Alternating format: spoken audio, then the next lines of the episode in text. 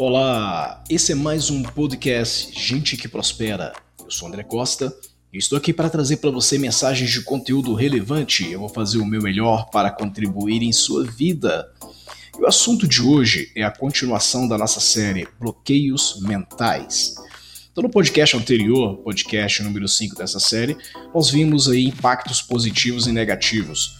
Hoje nós vamos falar como se livrar dos bloqueios mentais. Vamos lá então?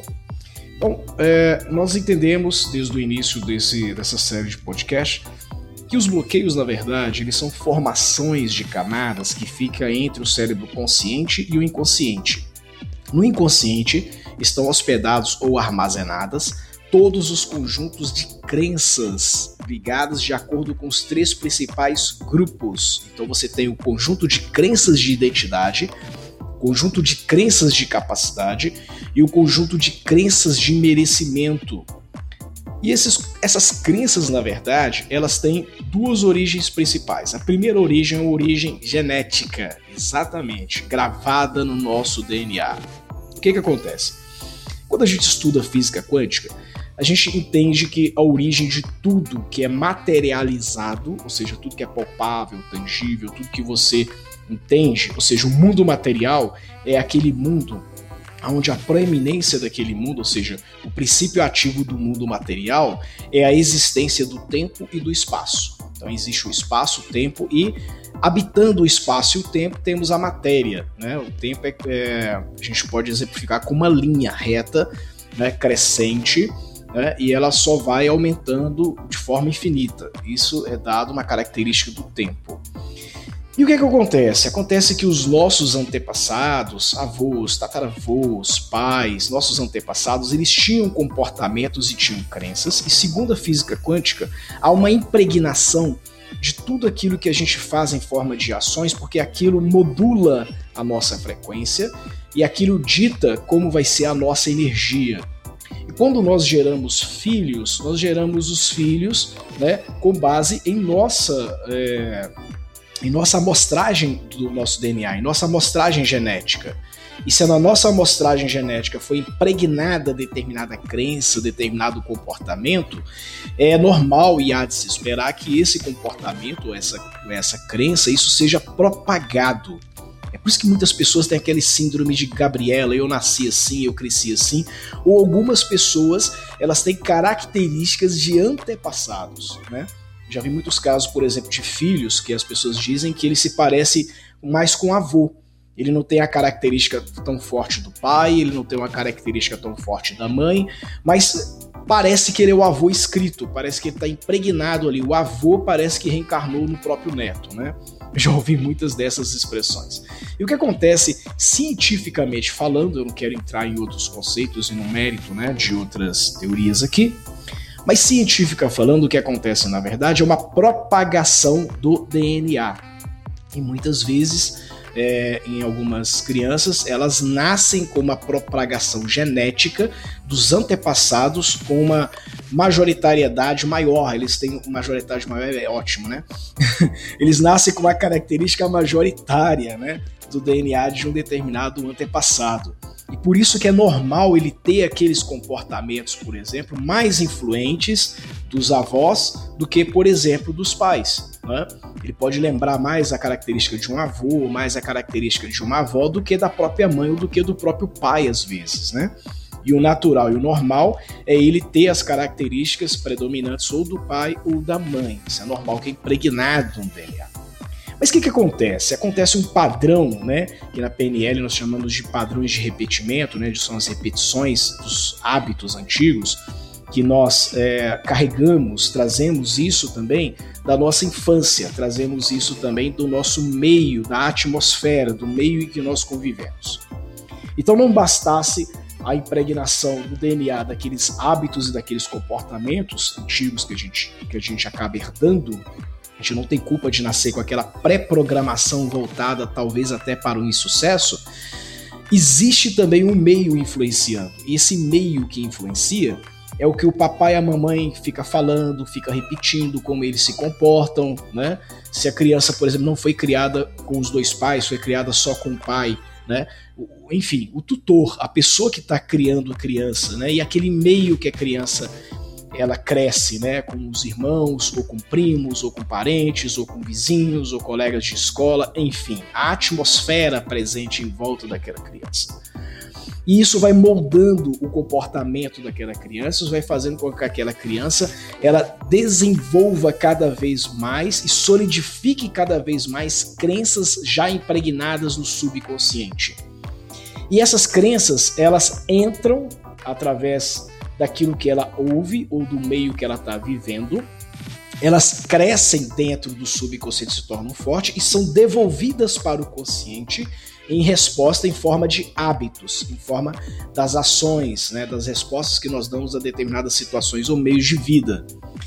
E essa esse tráfego, né, aonde a informação ela passa pelo consciente, atravessa a barreira, sendo permissiva, ela desce lá no subconsciente e no subconsciente ela se instala, ela fortalece e aí a pessoa é desencadeada por um hábito, por uma reação ou alguma coisa que acontece no seu meio de vida, joga-se uma resposta. Essa resposta é baseada numa crença que já está solidificada na vida dessa pessoa. E aí essa pessoa dá essa resposta. Esse tráfego, né, ou seja, o input, a entrada, né, quando passa pela barreira, o que, que a barreira faz? Imagina que a barreira é como se fosse uma blitz, né? A porta de uma tem uma fronteira de uma de uma de uma cidade, vamos supor que tem uma cidade chamada consciente, e aí há uma fronteira nessa cidade, um limite nessa cidade, que é uma barreira, e do outro lado fica uma outra cidade chamada subconsciente. A informação é quem vai trafegar. Então a pessoa que vai trafegar tem que passar pela barreira, tem que passar né, pela essa, por essa barreira e tem que ter essa autorização para atravessar para a cidade subconsciente. Ela está saindo da cidade consciente para subconsciente. A barreira, ela recebe instruções do subconsciente dizendo o seguinte: olha, você só permite entrar quem for é, ou tiver a cultura que a nossa cidade tem. E qual é a cultura que essa cidade tem? São as crenças que essa cidade acredita. Essa cidade é o seu subconsciente. Então, quando a informação chega e ela está alinhada com a cultura do subconsciente, a barreira permite aquele tráfego, permite a informação passar. Se a informação não estiver alinhada com nenhuma crença, é gerada uma resistência. Por isso que existem pessoas resistentes a novidades, resistentes a determinadas teorias, resistentes a determinadas aprendizagens. E aquela barreira impede que aquela informação ultrapasse e chegue na cidade do subconsciente. Essa crosta, essa barreira, ela serve como impeditivo para poder atravessar essa barreira. Há duas formas de passar por essa barreira. Se uma informação ela está contraditória àquela aquela crença ou aquele conjunto de crenças né, que aquela cidade chamada subconsciente tem, ela não vai passar pela barreira se ela se identificar ou se a barreira perceber que ela é contrária àquelas coisas. É, o que, que, o que, que se há de fazer? Existem três formas de fazer isso. A primeira forma é a forma mais abrupta, né? É um impacto, um forte impacto. Então, por exemplo, quando é nos filmes, né, que você vê aí, quando alguém quer ultrapassar uma barreira, ele entra num caminhão muito fortificado, apesar de tomar vários tiros e tudo mais, ele acaba atravessando a barreira e entra, né? Então isso é impacto, é um forte para fazer isso na nossa mentalidade, para passar para o subconsciente, tem que ser um forte impacto emocional. Sobre um forte impacto emocional é que aquela informação realmente de fato ela vai o subconsciente. Então, por exemplo, a pessoa tem um hábito de fumar, ela fuma durante muitos anos. Não adianta conscientemente falar para essa pessoa que ela vai morrer se ela continuar, mostrar para ela, olha, isso aqui faz mal, olha, seu fulano digital, se eu continuar fazendo isso, sua expectativa de vida vai cair para tanto. Ele sabe disso, conscientemente ele sabe mas emocionalmente ele não foi atingido. Essa informação não está no subconsciente porque é um bloqueio entre o consciente e o subconsciente. Então, quando nós usamos o exemplo do forte impacto emocional, nós levamos essa pessoa ela fazer uma transição mental, aonde ela vai imaginar a vida dela sem uh, o apoio, ou seja, a, a, vida, não dela, mas a vida das pessoas que ela ama sem ela, sem a presença dela, sem o apoio dela. Chega o dia dos pais, o filho chorando na escola porque não tem o papai, sofrendo bullying porque tá sem o papai, né? A filha precisando da proteção de um pai o pai não tá lá. Né? A mulher precisando de uma sustentação em casa e cadê o pai? Ela vai ter que se sacrificar agora porque não tem mais o pai para poder proteger, não tem mais ninguém para poder fazer aquele amparo, ser aquela coluna de sustento na vida dele. Isso vai mexer nas emoções dessa pessoa. E essa pessoa, sim, isso é como se fosse alguém entrando dentro de um caminhão e furando a barreira à força. Tá? Então essa é a primeira forma de fazer é, a quebra né, do bloqueio mental, né, como se livrar desse primeiro bloqueio mental. A segunda forma que existe de poder quebrar o bloqueio mental é através de um disfarce, é uma camuflagem. Vamos imaginar que a pessoa quer atravessar da cidade consciente para a cidade inconsciente, e aí se ela for caracterizada na cultura dela, que é uma verdade, que é contra a cultura da cidade consciente, obviamente a barreira vai perceber e não vai permitir que essa informação adentre. Então essa informação ela vai camuflada, ela vai disfarçada, né? Ela vai como se fosse, entre aspas, uma verdade alinhada a uma determinada crença que já está naquela cidade. Quando ele chega na barreira, a barreira vai inspecionar, vai verificar, não, realmente está igualzinho, está característico, está se vestindo igual, está falando igual, está aparecendo, né? E entra. A Bíblia usa um exemplo como esse, o apóstolo Paulo é, exemplificando e dizendo: Me faço de tolo para ganhar os tolos. Então é uma camuflagem que é feita para se parecer com algo, para simplesmente ter acesso. Eu, eu lembro, lembrei agora do episódio no filme que eu gosto muito do Star Wars, né? eu acompanho muito a, a, série Star Wars, eu sou meio geek. Então, é, eles capturaram uma nave do Império, né? Isso, se eu não me engano, foi no filme O Retorno de Jedi, se eu não me engano. Eles capturaram uma. Ou foi no Império Contra-Ataca, não lembro. Perdão. É. Foi, enfim, não, não vem ao caso agora, tá?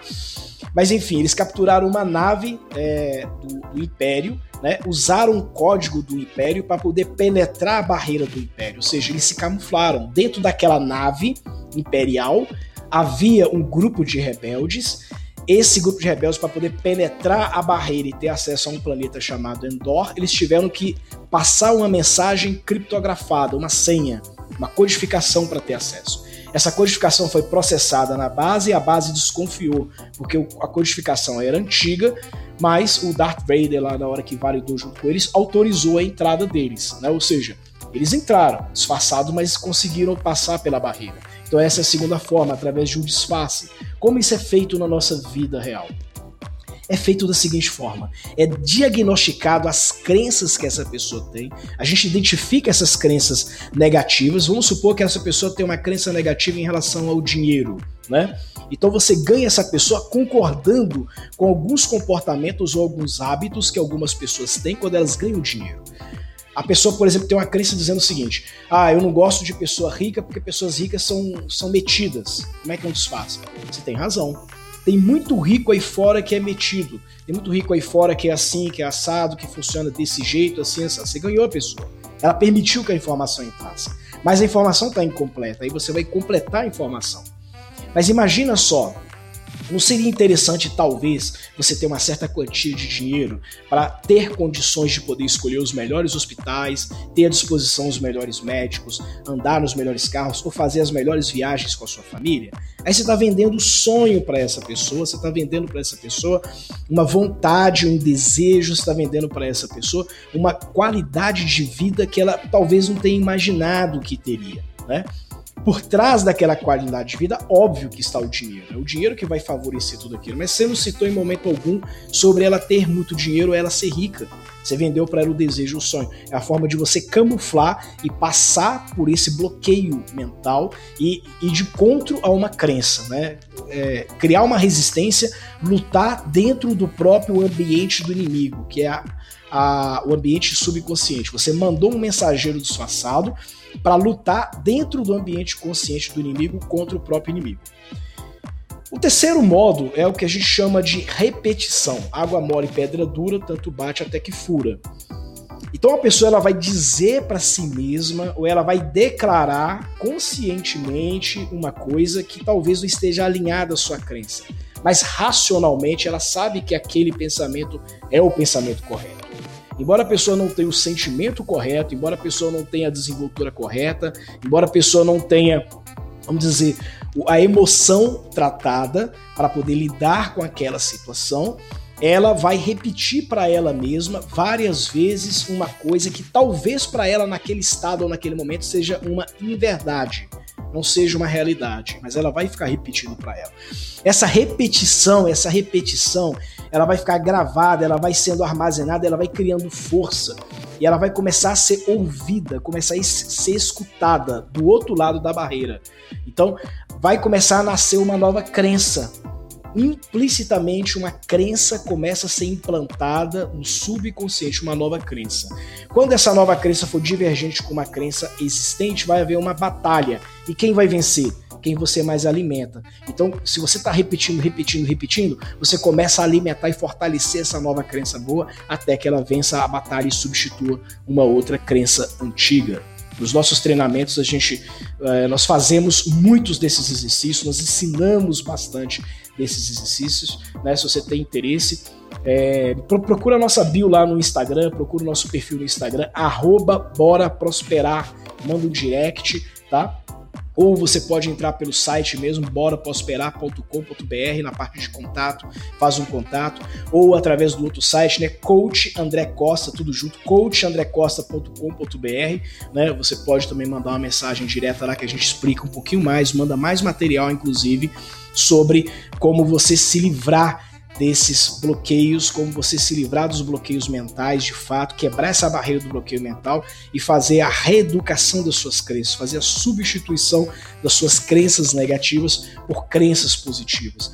André, como é que eu identifico se eu tenho ou não crença negativa? É muito simples. Nós temos uma ferramenta chamada Mavis. Nesses sites e nesses perfis das redes sociais, você pode solicitar a ferramenta Mavis que nós mandamos para você, inclusive com instrução como é que você faz para poder utilizar o Mavis e detectar se você tem ou não crença negativa, né? E você vai aprender nos próximos podcasts, né? Nós vamos fazer os próximos podcasts falando sobre como você quebra cada uma dessas crenças. Como eu quebro a, a, o bloqueio da crença de identidade, como eu quebro o bloqueio da crença de capacidade e como eu quebro o bloqueio da crença de merecimento. Então lembre-se de uma coisa, tá? Nós não temos culpa por ter bloqueios, mas nós temos, nós temos responsabilidade. A diferença entre a culpa e a responsabilidade é que a culpa te traz julgamento, mas a responsabilidade te traz a performance e o poder de você poder mudar uma situação e mudar uma realidade, ok?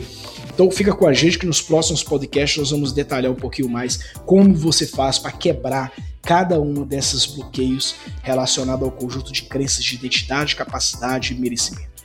Beijo no coração, meu nome é André Costa e até o próximo podcast. E me perdoe o tamanho desse podcast, tá? Mas necessariamente ele ficou, precisou de ficar um pouquinho maior. Até a próxima.